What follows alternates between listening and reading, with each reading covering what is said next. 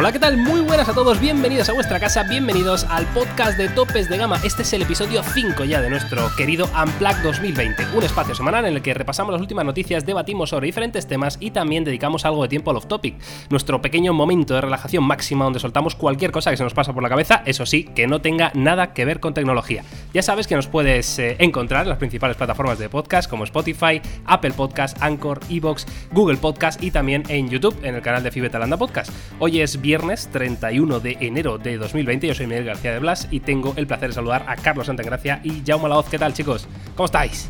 ¿Cómo va Muy la bien. Muy bien. Buenos días. Arriba, Perfecto. arribísima. Estamos arribísima. viernes. Igual estamos grabando un poco pronto hoy para estar arribísima, pero, pero sí, Sí, verdad. lo estaremos, lo estaremos en un rato.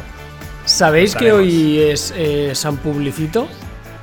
San Publicito. ¿Qué es eso? Es el, es el santo de las agencias de marketing y estas cosas. Pero y, Es que- es- y este, este santo estaba en la Biblia reflejado. Es que no. Eh, ha sí, claro. Biblia. Era, era el primo Era de el que vendía. Iscariote.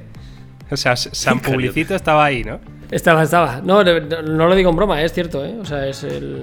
Es que aquí compartimos oficina con una agencia y, hoy, es, hoy nos hemos enterado de esto. Digo, joder, no hay ni Peter. Y, y me lo han explicado y me ha parecido como súper curioso.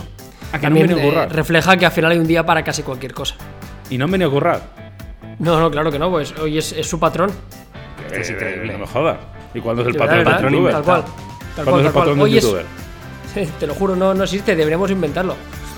Pues no sería mala idea, ¿eh? Jaume, ponlo en Google. Patrón Santo Youtuber. Lo voy a poner eh, yo. El, el 29 de febrero. Vale. Pero es que ese va a estar mal, ¿eh? Ya, Jaume? una vez cada cuatro años. Eso para el partner no, no va bien. Eso es verdad. Vaya tela. Bueno, eh, pues sí, ya veis que el nivel está altísimo de viernes por la mañana, que estamos grabando más temprano, como ha dicho Yauma. Pero el caso es que tenemos noticias bastante interesantes, ¿eh? O sea, yo creo que hoy va a haber, no sé, mucho de lo que hablar y además eh, con buena pinta, con buena pinta. Em, si queréis, bueno, me falta el parte meteorológico de Carlos. ¿Qué tal hace por Ah, sí, ah, gracias, que, hostia, menos mal, eh, Miguel, por un instante pensaba que no me lo ibas a preguntar. Eh, Claro, hoy hace un día. con Barcelona. o- o- hoy ha- Hola Miguel, muy buenas. Estoy aquí en la playa. No, hace un día fantástico, un día súper soleado, hace 15 grados. eh, va a hacer un fin de semana muy bueno, con una máxima de 18, una mínima de 9. Así que aquí se está en la gloria. Muy Qué bien. bien. Despedimos Qué Bonito el de bonito sí. aquí. Miguel, déjame que, que Alexa nos dé nuestro parte meteorológico. Me gusta, me gusta tu idea. Alexa, por favor. Alexa, ¿qué tiempo hace hoy?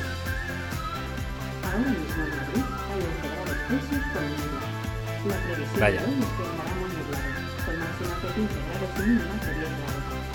Bueno, Ahí está. Así no tengo ni que currar, Bueno. ya lo hace Alexa por. Bueno, ni, ni tan mal, ¿no? ni, Sí, ni tan no- mal. no- no hace tanto frío, Dando la la verdad. niebla. no, pero hace menos, o sea, la- las temperaturas, la- las mínimas han subido bastante, ¿no? Sí, Pero las creí- máximas a- un montón, sí. A, a mí me preocupa porque en Barcelona, o sea, el Mobile World Congress está a la vuelta de la esquina. Y igual convendría que hiciera mucho frío para que el frío combatiera el coronavirus que traerán los chinos de, de las marcas. Pero eso no es del revés, tío. ¿No se supone que el frío le mola al virus, según Jaume Laoz? Ah, no tengo ni idea. O sea, es un comentario totalmente vacío, ¿eh? Pero si alguien tiene información al respecto, estaría bastante guay que la compartiera. Hombre, no, no conozco eh, en profundidad el coronavirus, pero sí que el, el virus tradicional de la gripe y los resfriados y tal le sienta bien el frío y por eso nos ponemos más enfermos en, en invierno que en verano. Qué cosas, tío. Qué cosas sabes, Jauma. De verdad, ¿eh? Es increíble. que le gusta cultivar. Es un tío cultivado, efectivamente. Bueno, va, venga, ahora sí. Eh, tecnología. Vamos a empezar con la primera noticia de, esta semana que tiene que ver con Sony. Eh, Sony, ya sabéis que bueno, que lleva unos años, pues eh, un poco pasando sin pena ni gloria, ¿no? En el, en el mundo de los smartphones. Y bueno, pues este año en el Mobile World Congress, evidentemente, van a presentar su nuevo smartphone de gama alta. Eh, la cosa es que parece ser que Sony ya se va a subir definitivamente al carro de lo que están haciendo todos. Y han dicho, eh, que aquí se llevan las mm, 17.000 sensores de cámara. Pues nosotros también. Cinco cámaras traseras para este nuevo Xperia. Que mm, yo no sé si vosotros eh, sabéis algo del, del nombre, cómo se va a llamar esto. no, No, no hay información hombre. al respecto. No, Tenemos no, en principio ¿no? no, no sabemos nada. Bueno, pues eh, no sabemos cómo se llamará el nuevo Xperia. Mm, Conociendo a Sony, esto va a ser el Xperia 2, ¿no? Porque tienen un 5, tienen un Sí. 1, ti- va a ser Es un poco ahí como en tierra de nadie, ¿no? Es probable, sea como fuere, se llame como se llame, esto es la demostración también de, de recular. ¿no? En el sentido Sí. de los flagships de, de Sony siempre han sido muy particulares y con los apartados de cámara han sido a- han sido muy cerrados de mente, en el sentido les costó mucho añadir sensores, lo hicieron tarde, siempre querían ser como muy diferenciados en este aspecto y si algo parece que va a tener este nuevo Xperia es una configuración de sensores de cámara eh, muy mainstream y honestamente creo que es lo mejor que pueden hacer porque estaba demostrado que la otra estrategia no, no parecía la mejor. No, no tiene ningún tipo de sentido. No sé, yo al final contento. O sea, ya tendrán todos los sensores como la competencia, incluso puede que alguno más, porque todo parece indicar que vendrá con un, con un zoom periscópico, ¿eh? así que es posible que tengamos un, por 10 o incluso algo más. También se ha hablado de un sensor principal de, de 64 megapíxeles. eh, normalmente siempre el flagship de Sony suele estrenar el, el mejor sensor de la compañía, aunque luego siempre está el curioso caso que le ha pasado históricamente de tener el sensor a nivel de hardware más, eh, más potente y más innovador de la industria y luego no acabar de sacarle partido, ¿no? Pero bueno, a ver, a ver qué hacen, no sé. Eh, tener esperanzas es, es algo bonito, yo creo, ¿no? Yo hace tiempo que ya no estoy muy, muy ilusionado porque es verdad que con los años nos han ido decepcionando, lamentablemente. Pero a ver este año, tío, porque en, en cámaras habrán cumplido, eh, la pantalla es, es fantástica, por lo menos hasta el momento siempre ha sido de las mejores, a la que arreglen un poco el diseño y demás, igual este año sí que le podemos dar una oportunidad. Y quería decir una cosa que estaba viendo, porque el otro día compartimos en redes sociales un dato curioso, que también es sintomático del estado de la compañía, y es que Sony ya no está ni entre las 10 primeras compañías que más smartphones venden en, en el mundo. Claro. Claro, no me sorprende en absoluto. sí. Es que es Bueno, normal, son ¿no? 10, Y- ¿eh? O sea, y- di- si dices 10 marcas, hostia, alguien podía pensar que, que podían estar ahí, ¿sabes? Pero no. Ya, ya. No, no, no, no. Y aparte, aparte ya no solo es ese dato. Eh, el dato que habría que ver también es eh, a nivel de volumen, porque el otro día lo comentábamos, las cinco marcas que más smartphones venden tienen el 69% de cuota de mercado. Solo entre Sí. 5, 69% Sí, sí, de claro. cuota de mercado. Es muy significativo. O sea, es, es significativo de lo poco que pintan las demás. Que Sí. para los que se estén preguntando, Yauma, cuáles son esas cinco que venden más, son Samsung, Huawei, Apple, eh, Xiaomi ¿no? y Oppo. Y Oppo. Y luego vivo. Y luego Vivo está el sexto puesto, Eh, sí, con el mismo porcentaje, con menos- un poco menos de volumen, pero también es un 8% del mercado. Ujú. Bueno, pues ahí, ahí lo tenéis. En cualquier caso, estos Sony, pues eh, sí, no, no, no venden mucho. Evidentemente, eh, no les va tan bien o no consiguen dar con la tecla ¿no? de, la gama de los smartphones eh, con respecto a otras gamas de producto que tiene Sony, que sí que les va realmente bien, ¿no? Cosas, eh, bueno, ya, ya sabéis, ¿no? En cámaras, en, en- otros medios, ¿no? Y mm, este Xperia nuevo, pues decía Carlos algunas configuraciones. Os voy a leer la, la lista de, de sensores que va a tener específicamente, ¿vale? Va a tener un sensor principal de 64 megapíxeles con eh, apertura 1.7. Va a tener otro sensor de 12 megapíxeles con apertura 1.5, que quizás sea eh, bueno, un sensor específicamente dedicado para, para fotografías en, malas condiciones de luz. Luego va a tener un sensor TOF para la profundidad, un periscopio, que es como decía Carlos, que puede ser un zoom por 10, por 5, ya veremos. Y luego, por último, otro de 12 megapíxeles eh, con focal 3.4, que será el ultra gran angular. Bueno, o sea, un poco lo, lo esperado, ¿no? Sí, y ojo lo del zoom periscópico, que evidentemente está guay, pero, pero es que claro, eh, muy probablemente este teléfono, si es el flagship que todos esperamos, es que igual va a costar 1.100 euros, ¿eh? O sea, que, que creo que, es, que es lógico y normal Sí, pedirle, pedirle bastante porque recordemos que históricamente no son especialmente económicos los teléfonos de Sony, con lo cual tiene que dar el callo en, en muchos aspectos. No sé, veremos. mm, o- ojalá tengamos este año un buen teléfono de Sony que venda o no venda. Al menos tengamos un teléfono que dé gusto y que sea un poco un cambio de tendencia en lo que ha estado haciendo los últimos años, que si bien tenía mucha personalidad, eran teléfonos muy difícilmente vendibles. Estoy de acuerdo. Eh, que sepáis de todas formas que este nuevo Xperia se va a presentar el día 24 de febrero en el Mobile World Congress. Es siempre como el, evento de apertura ¿no? del, del mobile. ¿no? El, el primer día, a la primera hora de la mañana, Sony presenta su nuevo terminal. Así que allí estaremos para informaros de todo. Y eh, lo que no sé si estaremos esto eh, es la siguiente noticia, que es eh, Motorola, que parece ser que está preparando un Motorola con Stylus. Que yo sé que es lo que todos estabais esperando, que estabais ahí sin dormir por las noches, ¿verdad? Eh, sí, por Dios, un Motorola con Stylus. Pues ahí lo, lo vais a tener. Primeras imágenes reales. Es el, es el único, ¿no? O sea, eh, ya no queda, o sea, a excepción de, de Samsung, eh, LG, por lo menos en nuestro mercado, ya no, ya no comercializa el, aquella versión que habían sacado con, con Stylus. Eso lo tienen solo en Asia, ¿no? Eso. LG con Afortunadamente ya no la comercializa. sí, sí. Que, igual, que igual es por algo, ¿no? Luego también veremos que esto puede ser un rival, me imagino que no será en, en gama muy alta porque se ha visto alguna imagen eh, filtrada y es un teléfono que incluso va a tener lector de huellas trasero, ¿no? Y parece que un sensor principal de 48, o sea que tiene pinta de que será un teléfono de gama media que igual pretende rivalizar un poco entre comillas y muchas comillas con el Samsung Galaxy Note Lite, este que van a sacar, ¿no? Que va a ser un poco la, forma de acercar al teléfono de gama media no tan caro el, el Stylus. No sé, oye, pues bienvenido sea. Al final el Stylus queda muy supeditado al tipo de usuario. Está claro que es un teléfono muy de nicho. Yo no utilizo el Stylus prácticamente para nada. Pero bueno, si alguien lo quiere y alguien no está dispuesto a pagar lo que te piden en Samsung, pues ahí lo tiene. Veremos si está tan, tan currado a nivel de software, porque ahí Samsung sí que lo tiene muy por la mano. Se especula Snapdragon 665, 4 GB de RAM, 128 de almacenamiento, con lo cual un gama media de manual, eh, mm, eso, o sea, que nadie espere un gama alta. Yo la verdad que honestamente en las fotografías es que hasta... Hasta el stylus no me da especialmente buen rollo, ¿no? No, no, Eh, no, claro sí. Parece como old school, ¿no? Parece como un stylus de una Sí. Palm de, de- de antaño que más que un stylus moderno. Mm, No lo sé. La verdad que no, no, no creo que vaya a ser algo que vaya a tener mucho impacto, porque creo que hay pocos usuarios que le van a dar uso y menos en un teléfono así, ¿no? De gama media. Yo creo que igual tiene más sentido en un teléfono muy flagship para alguien que lo utiliza un montón, que tiene que realmente hacer un uso muy masivo del teléfono. No sé, eh, da la sensación que va dando un poco como bandazos Motorola, ¿no? Que, que va haciendo cosas un poco extrañas para ver si termina de encontrar algo que le funcione. Ya. Hombre, yo, yo creo que estas cosas hay que mirarlas un poco con, con perspectiva, no solo desde la perspectiva usuario, ¿no? sino también desde la perspectiva de la empresa. Quiero decir, a lo mejor este teléfono, un gama media de manual, como decía Yauma, con Stylus, eh, tiene muchísimo sentido para una empresa de transporte, quiero decir, ¿no? Al final un, Amazon, no sé, pero correos, DHL, todas las empresas de transporte te dan a firmar en, un, en un- una pantalla, ¿no? Con un stylus, quiero decir, si al final este teléfono lo que consigue es tener una buena, un buen equilibrio entre prestaciones, precio y además te añade la tontería del stylus para que cualquier repartidor del mundo pueda dar a firmar al cliente, yo qué sé, ¿no? Que igual en, en ese mercado, ¿no? Que no estamos tan eh, acostumbrados a ver, pues igual sí que tiene sentido este producto. Yo desde luego como, como producto para vender a usuarios normales, pues como decís vosotros, bueno, eh, no, no creo que vaya a ser ninguna revolución, ni muchísimo menos, y habrá que ver eh, qué aporta ¿no? este, este stylus en Motorola, que ya sabéis que tiene un software normalmente muy Android stock, eh, con poquitos añadidos, entonces habrá que ver ¿no? qué, qué aplicaciones o qué soluciones le han, le han pensado a este stylus.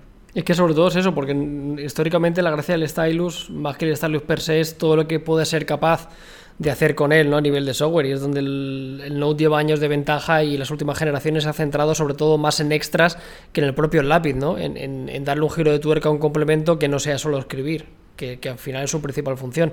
Y Motorola en software, su ADN es intentar tocar lo menos posible, ¿no? Así que ahí se, se enfrenta directamente con el sentido del stylus, que espero que no sea solo escribir, normal. Pero bueno, oye, sea como sea, igual lo vemos en el Mobile World Congress, tendría bastante sentido, ¿eh? Puede sí, ser. podría ser por fecha, sí.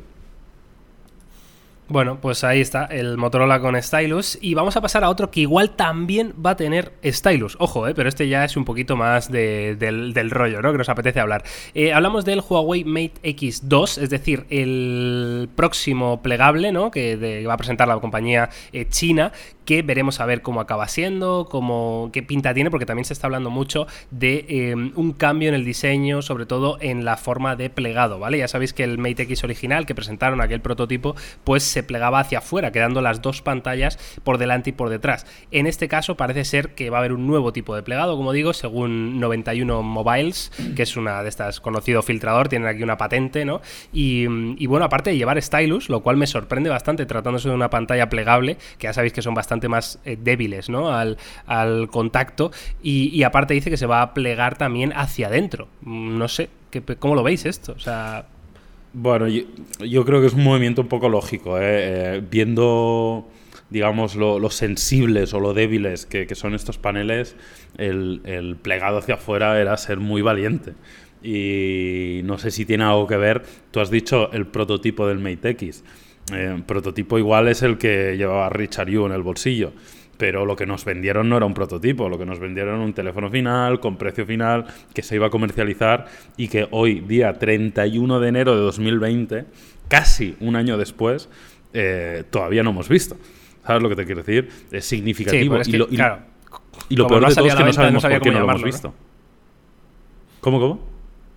Que digo que como no había, como no ha salido a la venta, no sabía cómo llamarlo, ¿no? Si producto Sí, final sí, o no, no, te prototipo. entiendo ¿no? perfectamente, ¿eh? pero, que, pero que es significativo que no, no solo no lo hemos visto, sino que tampoco hemos sabido por qué no ha salido, ¿no? Y este cambio ahora en el sistema de plegado, pues podría ser un motivo y podría dejar entrever que igual no estaban muy satisfechos con el resultado de dejar siempre la pantalla expuesta por la parte exterior. No sé, es que igual sí que era un prototipo, vete tú a saber, tío. O sea, ¿sabes como esos eh, vehículos de el típico salón del automóvil, ¿no? Que te presentan un vehículo como muy futurista y sí, el vehículo se mueve y sí, ¿sabes? Aparentemente parece un coche de verdad, pero luego no lo es, ¿sabes? Eh, no sé, es demasiado extraño lo que ha pasado con, con todo esto. A mí, sinceramente, me da igual hacia dónde lo pleguen, yo lo que quiero es que lo saquen ya. O sea, yo lo que necesito ya es que esto se pueda ver, que se pueda tocar y que... Y porque yo al final me siento bastante decepcionado, porque con el otro movimiento tengo la sensación de que nos tomaron un poco el pelo, porque eh, estaba todo ya listo, tenía precio, como dice Yauma, se podía tocar, habían mil vídeos, eh, había mil funciones, eh, joder, pero al final se quedó como en nada, ¿no? Al final era como un oasis. Yo, mira, que hagan lo que quieran, pero yo en el World Congress, por favor, que tengamos ya alguna noticia al respecto, porque, no sé, a mí es una broma que ya no me hace mucha gracia, ¿no? Creo que ha pasado un año, es demasiado tiempo para no haber dado prácticamente ninguna declaración ni haber eh, dado una explicación a los usuarios a los medios de qué ha pasado con esto. O sea, creo que hay demasiado secretismo al- alrededor de un plegable que a todos nos dejó con la boca abierta y nos quedamos todos con demasiadas ganas. Claro, o sea, por lo menos la, la información. ¿no? Claro, A- yo que, que- digan algo, claro. Claro, porque sí que yo estaba pensando, digo, bueno, es que, claro, les, les estamos pidiendo que lo saquen ya, que lo saquen ya, pero luego si lo sacan y lo sacan mal, nos vamos a quejar, ¿no? Sí, pero- pero que- que digan algo al tienen que respecto. esperar hasta que estén seguros, ¿no? Del producto que tienen, claro, pero sí que información de, oye, lo hemos anunciado hace un año y, y no sabéis nada, pues eso sí que lo veo bien, claro. No sé. Di- ¿y Dicho esto, Miguel, sí me parece razonable, eh, y ya dejando de lado esto, que, que un teléfono así tenga un stylus. ¿eh? Creo que un stylus, una pantalla Claro, tan grande, sí. creo que tiene mucho más sentido que una pantalla más pequeña, con lo cual no me parecería mal que este nuevo Mate X2 tuviera un stylus, aunque la duda, la pequeña duda que genera es cómo será la reactividad de este panel flexible, ¿no? Con, con- que ya sabemos que no es igual tan tan preciso y, y si funciona exactamente igual, pero sí que creo que tiene mucho sentido ¿eh? y me gustaría que, que incluyeran un stylus en, en este teléfono. Sí, o sea, el, para el que no lo sepa o no haya podido tener un plegable en la mano, que imagino que seréis muchos de vosotros, eh, la, la pantalla de los plegables, como dice Yauma, al, al ser flexible, lo que es es más blanditas. Es decir, se nota al tacto, tú cuando aprietas un poquito con el dedo, notas que es blando, no es el tacto de cristal al que estamos acostumbrados, ¿no? Entonces, quiero decir, si pasas la uña, se queda el surco de la uña. Eh, a mí me genera mucha curiosidad cómo Huawei ha sido capaz de- de para escribir con un stylus que no se quede todo garabateado, ¿no? Toda la pantalla llena de, de- de las marcas por donde ha pasado el stylus, ¿no? No sé, me, me parece Yo, muy curioso, a, tío. a colación de esto no tiene nada que ver, pero hablando de plegables, algo muy rápido. eh, el otro día salió uno de los eh, dirigentes de Motorola eh, de Estados Unidos diciendo que eh, daba a entender como que y venía acompañado de una imagen promocional del rollo las marcas y bultos en la pantalla del Motorola Racer serán normal o sea como avisando o sea, sí, era como una, sí. como una letra pequeñita como diciendo eh, esto no es una pantalla convencional porque nosotros sí que lo sabemos pero para el gran público igual espera que sea una pantalla eh, como la que estamos acostumbrados y ya daban a entender que, que su pantalla pues se podría rayar o se podía marcar y que el usuario lo supiera. Así que por lo menos en esa generación parece que, que va a continuar igual. Veremos en las siguientes si, si este tema se soluciona También te digo que que esté plegado te da mucha garantía ¿eh? con el panel. Eh, o sea, al final eh, estará mu- mucho menos expuesto de lo que están los teléfonos que, lle- que llevamos hoy en día. Sí, claro, claro. Sí. Y, y eso también está bien, porque, hombre, es lo que tú dices, es evidente que es mucho más débil. Pero al final, eh, cuando lo tienes abierto y lo utilizas, normalmente tienes cuidado. Normalmente cuando se te raya una pantalla cuando tienes problemas es o cuando lo metes en el bolsillo con otras cosas, o cuando se te cae, o cuando lo tienes sobre una superficie. Pero todos, to- en todas estas eh, casuísticas va a estar plegado y la pantalla va a estar protegida, con lo cual ni tan mal. Habrá que ver el día a día, ¿no? Pero, pero no, me, preocupa un poco menos de lo, que le- de lo que le preocupa a la mayoría de la gente por eso, porque realmente casi siempre el teléfono está plegado, excepto cuando tú lo vas a utilizar, pero que luego lo vuelves a plegar. Sí, es curioso, ¿no? Esta forma de, de verlo, pero tiene sentido, claro. O sea, es, es mucho más difícil que se te caiga el teléfono cuando lo estás usando, ¿no? Bueno, quiero decir, te puede pasar, yo qué sé, pues a, a mí yo recuerdo una vez que me pasó que iba con el paraguas, con el móvil en la mano y con la correa del perro, ¿sabes? O sea, iba sacando al perro y claro, el perro en un momento pues pegó un tirón y justo en esa mano llevaba el móvil y ca- entonces cayó al suelo, evidentemente, ¿no? Pero eso es por, por torpeza mía, ¿no? Quiero decir, pero que son esas caídas tontas, ¿no? Pero sí, cuando, joder, lo normal es que te caiga desde una mesa o lo que sea, ¿no? Que sin querer, pues le das un golpecito y ahí va a estar plegado, con lo cual va a estar un poquito más protegido. Veremos, ¿eh? Veremos a ver cómo es este plegable de Huawei, si es que llega, si es que llega al mercado, porque evidentemente en esta noticia no estamos viendo en ningún momento ninguna imagen real ni filtrada, son todos los típicos, eh, no sé, como planos, ¿no? Hechos en dos dimensiones, eh, dibujos, ¿no? Más bien, que, que nos deja- dan a entender un poquito cómo sería este diseño, ¿no? De- del teléfono. ¿A- ¿Apostáis no en el nada. mobile? Yo creo que no. Yo si tuviera que apostar dinero, yo diría que no. ¿Tú Yo creo que sí. no hay pl- ningún plegable de Huawei en el mobile, Carlos. Eh, Me extrañaría que lo hicieran, ojalá que sí, pero a mí me extrañaría que lo hicieran en el mobile y que no fuera un evento independiente. Otra cosa es Yo alguna apuesto- aplicación. yo de apuesto a que sí. Miguel, Ya una apuesta que sí lo vamos a ver en el mobile. ¿tú qué apuestas, Miguel? Porque, porque los eh, P40, No, eso Los aparte. P40 vendrán luego. vale, o sea, mobile plegables y P40 después en su evento aparte. Sí, podría ser. No sé, no sé. eh, Yo tengo dudas, ¿eh? Yo tengo dudas, macho. Ya, tío, pero mojate, Yo- ¿eh? ya estamos con las dudas, ya estamos con las dudas. Pero si esto es lo divertido, joder, claro, todos es- tenemos Hay dudas. que jugársela. Hay que jugársela, venga, va, pues eh, sí, a ver, yo creo que tendría más sentido en todo caso. Lo que pasa es que, claro, yo, yo, creo- yo creo que Huawei no van a volver a cagarla. Quiero decir, si, si van a presentar el plegable es porque lo van a tener 100% y yo creo que el mobile es pronto, sinceramente. O sea, yo creo que en el mobile presentarán otras cosas, ¿no? Igual dar un anticipo, pero no presentarlo como tal, lo harán incluso después del P40, diría yo. O sea, no. Entonces, en resumen, no. ¿El qué?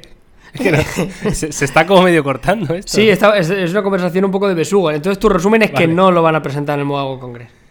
Yo he dicho que lo van a presentar después de los P40. Vale, y eso quiere decir que no será en el Mobile World Eso. Congress. Ok, Madre perfecto. Eso. Para decir que no, lo Vale. que le ha costado. Madre mía, tío, ahí pareces ahí. Es que, no, es que no se estaba, es que no se estaba escuchando, tío. Es que no, no sabía que si me estáis preguntando a mí, si no, ¿sabes? O sea, había un momento que ahí que, que se ha como cortado la conversación y no me estaba enterando y no, no he debido escuchar la pregunta de tú qué piensas, Miguel. No lo he escuchado. Bueno, igual, igual la, igual la gente del podcast se cree que tenemos algún tipo de problema, pero no pasa nada. Eso es. eh, No, bueno, Eso lo- retra- retraso tenemos. Te va a tocar editarlo, Miguel. Eh, venga, va. ¿Vamos a pasar al tema gordo o no? Venga, sí. Eh, va, pues ya está. Después de este episodio, que no sé cómo voy a editar para que quede, para que quede decente y coherente y que se entienda lo que estamos hablando, eh, vamos a pasar al tema principal de nuestro podcast, nuestro debate, que hoy para mí tiene muchísimo interés. Todo se basa en unas declaraciones de. ¿Cómo se llamaba el tío Yauma? ¿Te lo has Se aprendido? llama ya? Fred No. Guanfrey. Fred Guanfei, ¿vale? Que es Country Manager para Austria de Huawei, que ha dicho básicamente en una conferencia que Huawei ya pasa absolutamente de Google. De aquí en adelante, aunque Estados Unidos levante el veto, aunque ya puedan volver a usar los servicios de Google, no quieren hacerlo. Entonces, eh, a partir de aquí, pues entra un, escenario ¿no? nuevo que evidentemente Huawei ha hecho una inversión, eh, ha tenido un problema, el daño evidentemente ya está hecho por parte de Huawei y ahora eh, está la, la posición de Huawei, ¿no? Vale, ¿qué hacemos ahora? Hemos dicho que nosotros podemos sobrevivir sin Google porque vamos a hacer esto, lo otro, aquello, pero claro, mm, igual nos sale o volvemos y reculamos ¿no? a, lo que hemos dicho. ¿Cómo veis esta situación vosotros? Hombre, yo creo que es lógico hasta cierto punto, porque es evidente que el matrimonio con Google era, era muy bueno y, y era muy positivo para, para todos los usuarios, eso que no quepa duda. Pero si yo fuera Huawei, después de todo este lío, ahora eh, yo apostaría sí o sí a no tener que depender más de decisiones externas, porque no hay nada peor que tú no puedas decidir la estrategia de tu negocio porque estás a expensas de lo que pase con, pues yo qué sé, con una decisión política en otro país. Entonces, no, puedes realmente confiar en eso. Tienes que, tienes que autoabastecerte y decir, oye, mira, yo no voy a depender más de los demás porque yo no sé si hoy es sí, mañana es no, y quién me garantiza que si mañana sí, luego no volverá a cambiar a no. Con lo cual, es un sin vivir y, no te permite desarrollar tu estrategia. Con lo cual, me parece lógico y normal que Huawei pase de Google. Y dicho esto, me parece que es una mala noticia para los usuarios, porque Huawei le va a costar muy mucho llegar a tener un ecosistema, una experiencia y una integración como tenía anteriormente. Sí, no hay mucho más que añadir, coincido con Jaume. Eh, tenían que hacerlo, no, no, no puedes depender al final de algo que no, que no está en tus manos. Eh, dicho esto, yo me cuesta creer que lo puedan tirar para adelante. También es verdad que si hay una compañía que puede hacer lo que tiene el músculo necesario es Huawei, absolutamente. También hay que decir que en China al final han vivido eh, siempre fuera de los servicios de Google, ¿no? Y no ha sido necesario. Lo digo un poco porque al final es algo que, para gran parte de su mercado es, es, invisible, ¿no? Ellos en China van a seguir trabajando de la misma forma porque al final no dependían de los servicios. Eh, pero fuera del mercado, en Estados Unidos tampoco tenían penetración, pero al final le queda Europa, Latinoamérica y, demás. A mí, sinceramente, ojalá les vaya muy bien y a tope con ellos, porque creo que lo que ha sucedido es, es una auténtica putada, hablando mal y pronto pero me cuesta creer que sean capaces de, plantarle cara, sobre todo porque al final en el mercado hay muchas alternativas. Hace unos años igual era un poquito más fácil, pero si hoy no te quieres comprar un Huawei, pues hombre, es un problema porque es uno de los mejores fabricantes y, pocas marcas hacen tan buen hardware como ellos, pero tienes mucho donde escoger, ¿no? Y al final marcas como Samsung, eh, chinos como Xiaomi, como Realme, la erupción de Oppo, la erupción de Vivo, que también eh, estaban ahí quizá un poco como agazapados, ¿no? Y era como su momento perfecto. Ojalá le salga bien, pero al final de cara al usuario tiene un montón de alternativas para no tener que depender de, un fabricante como Huawei. Es una pena, pero oye, a tope con ellos y, sinceramente les deseo la mejor de las suertes. O sea, los dos estáis coincidiendo en que vosotros habríais tomado exactamente la misma decisión que, Huawei, ¿no? Es que, ¿qué vas a hacer? Es que Claro, no, bueno, pero ¿qué vas a hacer? Quiero decir, el, decir hasta luego a Google significa probablemente decir hasta luego a muchísimos millones de dinero, ¿no? De en ventas de, teléfonos. Es que, claro, em, una parte está lo que decís, que lo entiendo perfectamente, ¿no? De decir, vale, es que necesito depender de mí mismo para plantearme una estrategia a largo plazo y, poder trabajar con una dirección sin depender de agentes externos. Perfecto. Pero es que para toda esa estrategia que te quieres montar necesitas dinero. Quiero decir, vale, Huawei tendrá dinero, pero no creo que vayan a meterse en tres años de unas pérdidas de locos. ¿Sabes? O sea, que yo no lo veo como tan lógico ni tan fácil. Yo también te digo una cosa, ¿eh? Me gustaría saber, no sé si se podría acceder a esto de forma sencilla o alguna vez no lo podrán facilitar. Me gustaría saber a mí, de todos los millones de teléfonos que venden, eh, cuántos son en China y cuántos son fuera del mercado chino, ¿eh? También te lo digo. me gustaría saber cuál es el porcentaje, ¿eh? Que igual nos llevamos una sorpresa. Que aún así el, bocado será, será enorme. Pero, pero bueno, yo creo que China sigue siendo un mercado mayoritario, pero por mucho. Y luego hay un, hay un tema que, que es eh, primordial, que, que, esto le ha pasado a Huawei. Eh, recordemos que Huawei hace 10 años no estaba en el mercado de la telefonía móvil y ya era una de las mayores empresas chinas del mundo, porque es una de las mayores empresas de telecomunicaciones que existe en el mundo.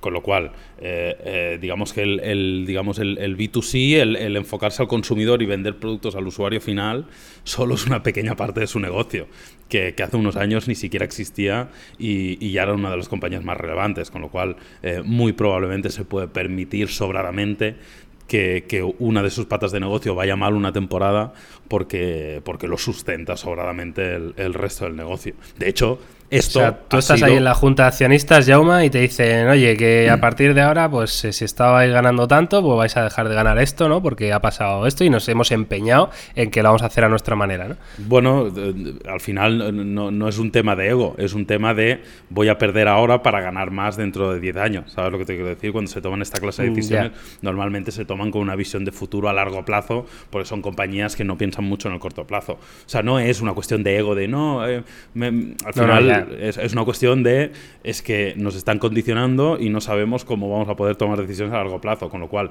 prefiero perder aquí en los próximos 5 años para recuperarlo en los próximos 15, 20, 25. Creo yo que va, que va por ahí y que, y que es la decisión que han tomado y, y- y me parece hasta cierto punto lógico, aunque insisto, para nosotros, usuarios europeos o latinoamericanos, me parece que es una mala noticia. No sé, tío, yo a nivel empresarial, vamos, hablo desde la ignorancia, ¿eh? pero me sorprende que ninguna empresa a día de hoy eh, haga planes a, a 15 años vista o a 10 años vista. O, eh, al final, vamos, lo vemos en cualquier ámbito ¿no? de, la sociedad actual, que somos impacientes, ¿no? Y, todo lo queremos para ayer y, es difícil, ¿no? Esa paciencia de hacer una estrategia que sea demasiado larga en el tiempo, necesitamos ver resultados ya, ¿no? Entonces, no sé, a mí me cuesta creerlo, evidentemente, como decís, si alguien puede hacerlo es Huawei, que eh, ya ha invertido 3.000 millones de dólares en este por culpa de este veto, ¿no? que es, ha sido todo el desarrollo del nuevo sistema operativo, que es Harmony OS, que, así es como se va a llamar, eh, que es un sistema operativo, evidentemente, desarrollado por Huawei de cero, que incluye los llamados Huawei Mobile Services, que es los que va a sustituir a los servicios de Google. Ahí dentro, pues eh, van a estar absolutamente todo tipo de servicios, incluyendo publicidad para posibles anunciantes futuros, ¿no? Que desarrollen eh, software para para Huawei. Y luego aquí hay que diferenciar un poco eh, qué son los servicios de Google y, a, qué renunciamos, ¿no? Perdiendo esto. Porque claro, a lo mejor Huawei en el día de mañana llega a un acuerdo con Netflix, ¿no? Y dice, oye, Netflix, eh, desarrollame tu aplicación para los Huawei Mobile Services, ¿no? Y, entonces, igual luego en la práctica no afecta tanto, ¿no? El, no estar con Google, no lo sé, no lo sé. Sí, seguro que será así. O sea, yo creo que para la- las aplicaciones de terceros, al final Huawei sigue siendo un, un gigante y al final acabará llegando. O sea, si hacen aplicaciones para wearables y para sistemas operativos de wearables, ¿cómo no van a hacerlo para un gigante como este, no? Y, y al final quizá algún fabricante chino también se sube al carro, ¿no? Viendo las orejas al lobo y viendo que al final le pueden acabar pasando a ellos que algunas, algunos se sumen. Pero ya te digo, a nivel de negocio, como dice Yauma, bueno, yo creo que tampoco le va a resentir mucho. Y, y- y hablando un poco del porcentaje, lo que os decía también de la importancia de Huawei en China, en el último trimestre del año, el 42% del público, o sea, el 42% del mercado chino, que es un mercado de 1.500 millones de, de chinos, el 42% del mercado lo, lo domina eh, Huawei. ¿Sabes lo que te quiero decir? O sea, al final eh, van a seguir vendiendo muchísimos teléfonos. O sea, vendieron 100 millones de teléfonos en, en China, solo en China. ¿Vale? De los 220 o 230 que vendieron a nivel mundial. ¿Sabes lo que quiero decir? O sea, que en China van a seguir vendiendo muchos teléfonos todavía. Claro. De todas formas, eh, yo creo que en este caso Huawei eh, lo que tiene que hacer no es aprender a vivir sin Google. Lo que tiene que hacer es aprender a convivir con Google, quiero decir, ¿no? O sea, al final, eh, lo ideal para Huawei yo creo que sería eh, una posición como la que tiene Apple. Quiero decir, Apple tiene su propio sistema operativo, pero convive con los servicios de Google porque hay usuarios de iOS que utilizan Google Maps, que utilizan Gmail, que utilizan eh, lo que sea, ¿no? Entonces yo creo que Huawei tiene que llegar a ese punto, ¿no? Pero me parece sinceramente, eh, imposible que Huawei consiga eliminar por completo a Google de la ecuación, ¿no? O sea, me parece que sería un suicidio mm, muy gordo, eh, muy gordo. El tema a pesar es- de que en China vendan claro. miles de millones. eh. El tema es lo que le dejen, porque claro, al final ponías el ejemplo de Apple, pero Apple no está en ninguna lista negra del gobierno americano que no permite No, claro. a Google. Hablamos de todo esto suponiendo que el veto se va a levantar. Claro, claro, pero, pero yo creo que el problema es ese, que se levante o no se levante el veto, la incertidumbre de lo que puede hacer un, futurible gobierno americano hace que estén siempre con, con- con- con- el miedo en el cuerpo y que no puedan actuar libremente y que por eso tomen esta decisión, ¿no? La verdad que, no sé, no sé, veremos a ver qué pasa y, y bueno, empezaremos a ver ya pronto, ¿eh? Con el P40, eh, qué sucede ahí, entiendo que sea una, una situación prácticamente igual a la del Mate 30, aunque con los Sí, Huawei. Mobile Services más desarrollados, que eso ya, ya lo, lo comentaron, que ahora los tienen pues más avanzados, etcétera, etcétera, pero todavía sin Google Apps, sin Google Play Store y con un App Gallery con más aplicaciones pero veremos cuántas. No sé. Eh, bueno, tema muy interesante y yo creo que es un momento perfecto para que cojas tu móvil, tu tablet, tu ordenador, lo que quiera que sea que estés usando ahora mismo y vayas a nuestras redes sociales y nos dejes tu opinión sobre este tema, ¿vale? ¿Qué crees que, que harías, ¿no? Si fueras Huawei. Eh, ¿Darías por perdido a Google hasta luego desarrollarías tu propio sistema con todas las consecuencias negativas y positivas que eso puede conllevar? ¿O eh, intentarías mm, llegar a un punto medio? No sé. Cuéntanos, ¿qué piensas? Eh, en cualquier caso, yo creo que es buen momento para cerrar el, el debate porque es que yo no sé, yo me he metido ya en un embudo, ¿eh? O sea, ya no, no sé salir de aquí. No sé salir, ya no sé si me gusta la idea, si no, estoy hecho un lío, estoy hecho un lío con esto, pero, pero bueno, en fin, eh, leeremos vuestras opiniones. Em, y ahora toca off topic, eh, chicos y chicas. Off Yo- topic de la semana, de viernes. Yo lo siento mucho, pero mi off topic eh, se ha visto monopolizado por una cosa. Yo ya, Uh, a ver. últimamente, ni, ni, ni Amazon Prime Video, ni Netflix, Vale. ni Vale. HBO, ni Vale. DAZN, solo veo la isla de las tentaciones. Es lo ¿En único serio qué me dices? Es lo ¿Qué único que veo, no veo otra cosa. No sé de nada más. No me preguntes qué has visto, qué has leído, libros, no. No, la isla de las tentaciones. La es lo único que he visto. De las tentaciones. Yo vi el principio Eh, solo, tío, y lo he seguido por redes, pero voy tarde y debería haberlo visto en directo, porque esto vive de las redes sociales y ahora me da como pereza verlo en diferido. Vale, para alguien como yo, que normalmente soy el típico imbécil, ¿no? Que me creo muy guay por no ver ese tipo de programas, pero para alguien así de imbécil como yo, ¿qué, qué, mm, ¿de qué va esto, tío? Porque he leído algo, ¿no? Pero ¿de qué, ¿por qué os está enganchando esta mierda, tío? ¿Qué Vale, pasa? es, es- es un reality como cualquier otro. Vale. Eh, en este sentido es muy parecido a los, al resto de realities, pero aquí el concepto es que cogen a cinco parejas. Eh, y separan de Cinco parejas. Sí, cinco parejas, pues cinco chicos Vale. que están que están de noviazgo con cinco chicas y los separan, meten a los cinco chicos en una casa y a las cinco chicas en otra. Y esa casa O sea, la- no hay parejas eh, homosexuales ni no, nada de esto. en este caso no. En este caso todas son, son chico-chica. Y eh, aderezan a estas cinco chicas o chicos con diez solteros del sexo contrario, con muchas ganas de, pues de que se rompa la relación de esta gente, ¿no? Y te puedes imaginar, pues a partir de ahí, eh, pues todo lo que sucede. Pero están separados, quiero decir, ¿no? O sea, es eh, por un lado en. O sea, es- es- dices la isla, pero hay varias islas, ¿o cómo es Sí, hay como dos casas. Hay una casa de los chicos Vale. con, con las acompañantes, con las chicas estas solteras, y hay una casa de las chicas que les acompañan los chicos solteros. Entonces están separados, hacen su vida, Pero- pasan cosas, eh, hacen fiestas y luego se ponen en común, luego los, los- los llevan a un lugar y les enseñan imágenes de su pareja, de lo que Ah, están haciendo y de lo que claro, están digo, me dejando estoy hacer. perdiendo algo. Claro, claro, y ahí es donde empieza el O sea, que salseo. luego ellos ven lo que han ¿Qué, hecho. qué ha pasado con la Fanny? Ponme un poco al día, llama. Con la Estefanía, ¿sabes? Este, Correcto. De hecho, ayer, ayer vi un ratito el, el partido del Barça. eh, ¿Se han encamado? Que jugó de Copa. eh, sí, sí, claro, eh, bueno, ha hecho de todo ya. Eh, y, y había un cartel de alguien en la grada, en el Camp Nou, que ponía: Ah, sí. Christopher, España está contigo. O algo así, ¿sabes? Joder. Y el Logoya. Eh, bueno, básicamente la Estefanía esta, Estefanía. pues ha- se, se está enrollando con otro chico que le gusta eh, mucho. ¿Qué ha pasado con la Estefanía esta? Pues que ha Que conocido, con ha conocido a otro chico, se ha liado con él, duerme con él, Bueno. está encariñada con él y le gusta, le gusta realmente este chico. Pero claro, el otro, cada vez que le ponen las imágenes, es un drama absoluto y llantera. eh, bueno, bueno, una bajona Y, increíble. y- y está él no se está desquitando, ¿no? No, no, no, que va. Al contrario, por eso Vaya el otro está de bajona máxima.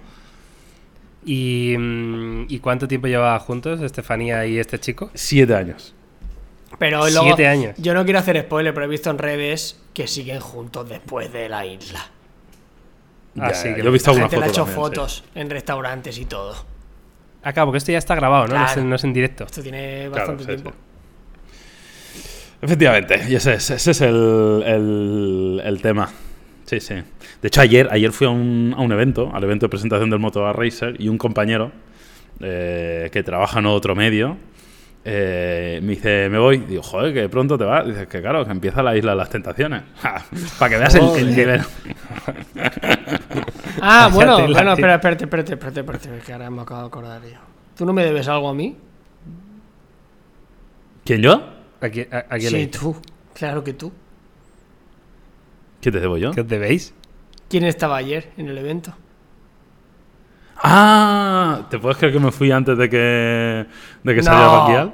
Sí, No. tío, es que tardaba mucho. Ya te- No. Sí, sí, sí, sí. Sí, sí. Pero vi- vino a pinchar, ¿eh? No vino a cantar. Me da igual a lo que fuera. Sí, sí, sí. Eh, Es que ayer, ¿Podéis ayer hubo el- informarnos el- al resto, por favor, de- os, os lo voy a explicar. esto? Os lo voy a explicar, os lo voy a explicar. Ayer hubo un evento de presentación del Motorola Vale. Racer en España, aquí en Madrid. Entonces a mí me invitaron y yo fui al evento de presentación, ¿vale? ¿Por qué? Pues porque a partir de hoy, viernes día 31 de enero, se puede reservar el Motorola Racer. Por unos eh, eh, 1.600 euritos, pues puedes reservar el Motorola Racer que enviarán y empezarán a vender el día 10 de febrero. Aprovecho ya y doy esta información para que, para que lo sepáis. Entonces yo fui al evento y el evento, eh, pues habían diferentes invitados, eh, prensa, influencers, eh, imagino que habrían clientes y proveedores de Motorola, pues que si, que si Orange, que si Movistar, quien sea, y iba Bad Gyal a pinchar. Y era, era una de esto, pero, Ah, yo, vale. pero, pero el evento empezó a las 9, yo me fui a las 10 y media y Backyal todavía no, ha hecho, no había hecho acto de presencia y no iba a estar ahí hasta la Madre 1 de la mañana para Pues Yo- verla yo- pinchar. Claro. Yo esperaba que me enviara un vídeo dedicándome o algo. la. Ah, vale. Tenía Digo- bast- es que soy bastante fan de Alba. Tú, Carlos, querías un autógrafo en el pecho, ¿no? Claro, claro, bueno, yo habría ido. O sea, no cogí una ave por, eh, porque no podía, pero habría sido capaz de presentarme únicamente para verla de cerca. Pues sí, Vale, que lo sepáis. De hecho, estuve hablando con Eduard de Pro Android y no sabía ni quién era. Y dice, ¿y esta quién es? A ver, igual Eduard, claro, está ahí. en- Madre mía. es que, que, claro. Es que Bad Gyal, yo porque la conozco por vosotros, ¿eh? si yo soy sincero, porque no he escuchado en mi vida o sea, nada de Bad Gyal. Pero no te, pero no te hace mejor Carlos, persona, Miguel, quiero decir. No, no, que va, que va. Vale, vale, ¿No vale. has vale. escuchado alocao? Solo lo digo informa- de manera informativa, no la he conocido, a no ser que. ¿No has fuera por escuchado vosotros, decir que no es una- que no es un, no es un personaje súper relevante, ¿no? Anda que no. Bueno, bueno. Pero De las mujeres Miguel. así, rollo trapera, música urbana, es una de las más, no te diré de las mejores, porque la verdad que habrá gente que le parecerá basura, y lo entiendo, pero sí que es una de las más influyentes y de las más relevantes en, en español, sí, sí. O sea, pero es música tipo ¿qué? Z Tangana. Trap, trap, sí. Es trap, es Más trap, o trap. menos. Es Z Tangana mal, o sea, es, es ella con un autotune a un nivel que no te pueden ni imaginar, pero el Sí, ritmillo y el de esto está guay, la verdad que a mí me gusta, sí, sí, fuera broma. Pues muy bien. Bueno, pues hasta ahí. Yo Bueno, no, este, no este es el nivel, este es el aportar nivel de, to- de topes de gama. O sea, la, la gente no, no- no, nos no, tiene que digas. Quiero decir, o sea, lo siento. No, o sea, no nos metas a todos en Isla saco, de. Tentaciones y, y no, o sea, a- somos- nada. o sea, siempre hemos sido así, yo lo siento. O sea, al final la Pues- gente eh, no- nunca nos hemos escondido de nuestra. O sea, que respetamos a todo el mundo y demás, pero que nuestro corazón. Eh, como buenos chavales de Badalona, es un poco ese y no pasa absolutamente nada. Y, y estamos orgullosos y no nos vamos a retractar. Y ya está. Esto es así. Y creo que la gente lo sepa. Muy bien. Pues ya está, yo no tengo más que aportar en el off-topic. No sé si alguien tiene algo más eh, relevante. No, no, es que claro, yo no puedo aportar nada. O sea, yo no puedo aportar nada después de la Isla de las Tentaciones y Bad Gyal. O sea, sinceramente iba a hablar de algo un poquito más interesante, pero claro, ya se me va a tachar aquí de críticos que vas de flipado porque no te gusta la Isla de las Tentaciones, no te gusta Bad Gyal. No, te al gusta contrario, al contrario, Miguel, porque para mucha gente que nos está escuchando, tú vas a ser un poco su pequeño sal- su salvador, va a ser el flotador al que agarrarse. Vaya tela, macho. Bueno, pues venga, eh, os cuento rápido. Estoy viendo la cuarta temporada de El hombre en el castillo, The Man in the High Castle, que es una serie de Amazon que está basada en una, en una serie de libros que son muy interesantes. Yo creo que ya os he hablado de ella alguna vez, que es eh, qué hubiera pasado si los nazis hubieran ganado la Segunda Guerra Mundial, ¿no? Cómo se hubiera repartido el mundo, qué hubiera ocurrido, y a partir de ahí, pues empieza la serie, ¿no? Y ha salido hace unos meses, yo creo, ¿eh? Eh, La cuarta temporada, pero la estoy viendo ahora y me, me reafirmo en que es una serie espectacular. O sea, me está encantando, de verdad. Si no la habéis visto, empezarla. ¿Que es empezarla la cuarta es temporada ya dices? Sí, cuarta temporada, eso es. Cuarta Vale. temporada de El hombre en el Pero castillo. eso es Amazon tengo la sensación de ¿no? que esta serie lleva mucho más tiempo, tío. O sea, llevo escuchándola, cu- te de lo cuándo juro, es, la ¿eh? verdad. No, no sé de cuándo es, pero yo tengo, no sé, la tengo como muy oída desde hace un montón de tiempo. Yo vi el primer capítulo hace hace mucho tiempo y recuerdo que no le di una oportunidad, pero habrá que habrá que dársela porque yo estoy un poco huérfano de series ahora mismo. Sí, sí. A mí es que me gusta todo lo que sean estos futuros, ¿no? Sociedad distópica, a ver qué ha pasado, qué hubiera pasado, ¿no? Futuros imaginarios. Me, gusta mucho verlo, ¿sabes? El qué hubiera pasado. Ya solo con eso a mí la, la serie me genera interés. Claro, si a ti no te interesa esa parte, pues eh, te pierdes una gran parte de, lo que es el interés de la serie, ¿no? Pero bueno, luego aún así la historia está realmente currada, ¿eh? A mí me gusta, os la recomiendo mucho. Y luego quería hablar rápidamente de un juego que ha salido en Early Access, eh, que creo que solo está para PC, que se llama Temtem, que no sé si lo habéis visto. Hostia, pilotas. Yo lo- ¿Cuál es ese? En redes, en redes lo he visto y la gente está como ¿Has muy visto loca. algo? Sí, sí, sí. Sí, pues es básicamente una- un estudio de desarrollo español que ha desarrollado Temtem, que es un juego que es básicamente una copia de Pokémon, Uh. ¿sabes? Pero lo, han hecho ellos y lo han hecho muy, muy bien. O sea, el juego tiene una pinta buenísima, se han inventado su propio sistema de combate con otros... eh, o sea, es muy similar, pero en vez de tipo planta, pues hay tipo cristal. En vez de tipo eléctrico, pues hay tipo digital, ¿sabes? O sea, son como otros tipos con otras combinaciones y otros bichos que, que los puedes cazar, que evolucionan, que todo esto. Y por lo visto dicen que la historia está muy bien y está en Early Access ahora. Y joder, no sé si lo habéis escuchado, pero yo, si alguien lo ha jugado, que nos, por menos que me contacte a mí en, en redes sociales, porque me gustaría saber qué tal os parece, si merece la pena o no. Tampoco he mirado si tiene, si cuánto cuesta el Early Access este, tío, lo voy a buscar ahora mismo. Temtem, E T-E-M-T-E-M. Temtem, vamos a ver. Eh, Temtem on Steam. Vamos a ver cuánto cuesta en Steam esto. Juego con acceso anticipado. Eh, 31 euros, ¿vale? Bueno. 31 euritos. No está mal. Bueno, porque tiene un diseño artístico como muy bien hecho, no sé, me, me parece que puede estar muy muy bien este juego. Al final va a ser, no deja de ser un juego de rol, ¿no? Con, con personajes, con criaturas que vas a ir evolucionando y... O sea, es un juego de rol, quiero decir, Pokémon no es otra cosa, ¿no? Pero oye, está muy bien, sobre todo porque, mm, porque es un soplo aire fresco, ¿no? A los que os guste Pokémon yo creo que puede estar muy bien y mm, igual, no sé, encontráis ahí una nueva franquicia que os mole, ¿no? Y son Fenómeno, españoles, ¿no? pues- Además, Miguel. Sí, eso es. Muy bien. Franquicia de estudio desarrollador español que se llama Crema, ¿vale? Es el estudio de, de desarrollo. Crema. Cremita, nene. Cremita para Estefanía. Crema que no será. Zetangana, que antes se llamaba Crema. Ah, sí. Sí, sí, sí. Hostia, ¿se llamaba Crema Tangana o qué? No, Crema, era Crema. Crema. Era su AKA. AKA Crema. Madre mía, ¿eh? Es que no puedo hablar de una cosa sin que salga Zetangana. Este mm, Bad Gyal. Temtem es un tema de reggaetón también. ¿Jauma o no? ¿Cómo lo ves? Pues no que yo sepa. ¿Alguna canción de, de Bad Bunny? No. Juraría que no. No. Muy bien, bueno, pues ahí está, ahí está. Eh, eso es todo lo que quería aportar yo al off topic. Así que nada, si no tenéis nada más que decir, pues yo creo que podemos dejar eh, por aquí por finalizado nuestro episodio 5 del año de 2020. Que, mm, que nada, estamos encantadísimos de que estéis ahí al otro lado del, del transistor escuchándonos eh, cada semana, que además sois un público fantástico, muy fieles. ¿Cómo, cómo os cuido? eh? ¿Cómo os cuido? Eh, dejando micrófonos en los vídeos de YouTube, porque a mí me gusta verlo. eh. Cada vez que además, siempre que veo un comentario de un vídeo de YouTube cualquiera que aparece con un micrófono al principio, ya digo, eh, este tío es, es buena gente, ¿verdad? Es buena gente. Le voy a tener que dar un corazón, le voy a tener que contestar, porque es que se se lo ha ganado, se lo ha ganado. Así que nada, eh, Carlos Jauma, un placer una semana más. eh, nos vemos la que viene, ¿no? Sí, claro, hombre. hasta la semana que viene. Y chao. si Y estás escuchando esto, eh, déjanos un micrófono también en redes sociales o algo. Estaría Voy a cortar esto, ¿eh? En edición lo voy a cortar, para que no escuches el mensaje jamás.